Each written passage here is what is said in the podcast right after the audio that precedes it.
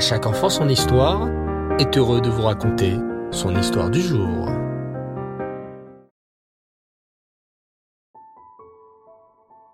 Bonsoir les enfants et Reftov, j'espère que vous allez bien. Baou Hachem. Je suis très heureux, une nouvelle fois, de vous retrouver pour notre rubrique autour de notre histoire juive.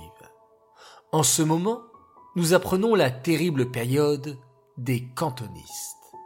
Vous vous souvenez les enfants? En Russie, au XIXe siècle, le tsar de Russie Nicolas Ier édicta un terrible décret. Tout enfant juif, à partir de 5 ans, serait envoyé à l'armée russe.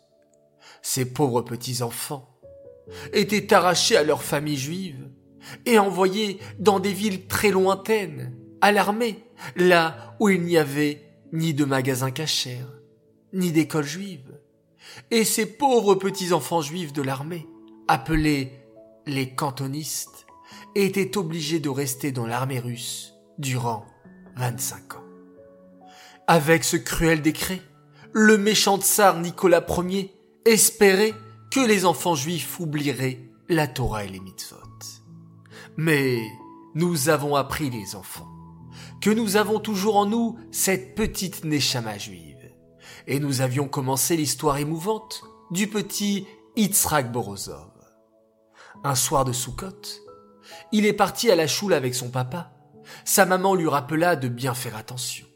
Il y avait des soldats du tsar cachés un peu partout, qui cherchaient les petits enfants juifs pour les kidnapper et en faire des cantonistes. Le petit Yitzhak partit donc avec son papa en lui donnant bien la main. Avant de partir, il regarda encore une fois la belle souka dans son jardin. Il était tellement fier des dessins qu'il avait faits pour décorer cette souka. Le papa et le petit Yitzhak partirent donc à la choule. Arrivé là-bas, Yitzhak demanda à son papa. Papa, je t'en prie, je vois qu'il y a d'autres amis dans la cour. Est-ce que je peux aller jouer avec eux, s'il te plaît? Le papa réfléchit un moment, puis répondit. D'accord, Yitzhak. Tu peux aller jouer avec tes amis, mais pas trop longtemps. Je veux ensuite que tu viennes faire la téfila avec moi. La synagogue est un endroit pour prier Hachem. D'accord, papa. Merci beaucoup. Le petit Yitzhak court voir ses amis et ils improvisèrent rapidement une partie de cache-cache. Alors que Yitzhak cherchait un endroit où se cacher, il sentit soudain une main sur son épaule. C'était un soldat du tsar. Ha ha ha Petit garçon, c'en est fait de toi. Te voilà maintenant dans l'armée du tsar. Le petit Yitzhak fut saisi de frayeur. Il essaya d'appeler au secours, mais le cruel soldat lui mit sa grosse main sur la bouche pour l'empêcher de crier. Puis le soldat saisit Yitzhak de l'autre main tout en lui disant Oublie maintenant que tu es un garçon juif. Je t'ai trouvé et tu vas devenir à présent un bon petit soldat du tsar. Arrivé devant sa charrette, le soldat jeta le petit Yitzhak à l'intérieur, s'assit devant et fouetta les chevaux pour vite partir. La charrette commençait à prendre de la vitesse, et le pauvre Yitzhak voyait la choule et tout son village qui s'éloignait de plus en plus. Que vais-je devenir? pensa le petit Yitzhak. Hachem, je t'en prie, aide-moi, sauve-moi. Je ne veux pas devenir un cantoniste. Je ne veux pas être un soldat dans l'armée du tsar. Soudain, Yitzhak eut une idée.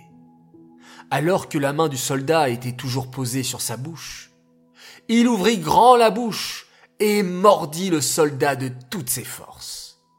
Le soldat se mit à hurler de douleur et retira sa main. Yitzhak en profita pour sauter de la charrette en marche.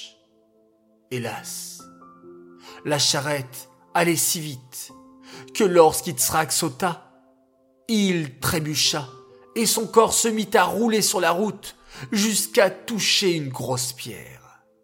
Le coup que reçut alors Yitzhak l'assomma. Il était à présent allongé au sol, inconscient de tout ce qui l'entourait. Que va-t-il arriver au petit Yitzhak Le soldat du tsar va-t-il le retrouver? Vous voulez le savoir les enfants?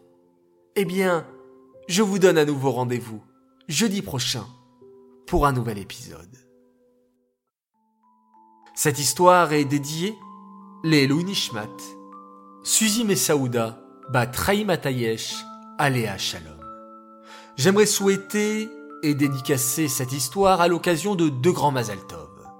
Alors tout d'abord un immense Mazaltov à une belle princesse qui est née comme ce soir un Roche Rodesh Tammuz.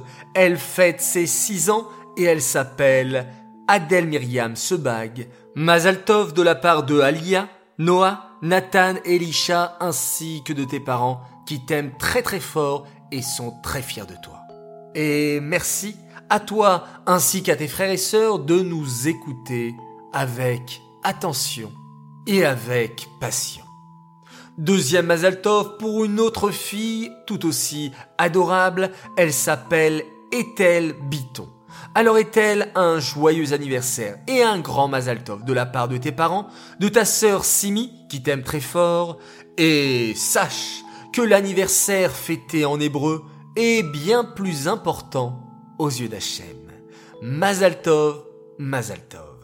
Voilà les enfants, déjà jeudi soir que ça passe vite. Et quand ça passe vite, ça veut dire que ça s'est bien passé. Alors, il faut remercier Hachem pour toute cette belle semaine, qu'on puisse toujours avoir la force et la santé de remercier encore et toujours Hachem de tout ce qu'il nous apporte. On va le remercier également en faisant un magnifique schéma Israël. Avant cela, je vous dis bonne nuit, Laila Tov, faites de très jolis rêves et récitons ensemble schéma Israël, Adonai Elohenu, Adonai Echad.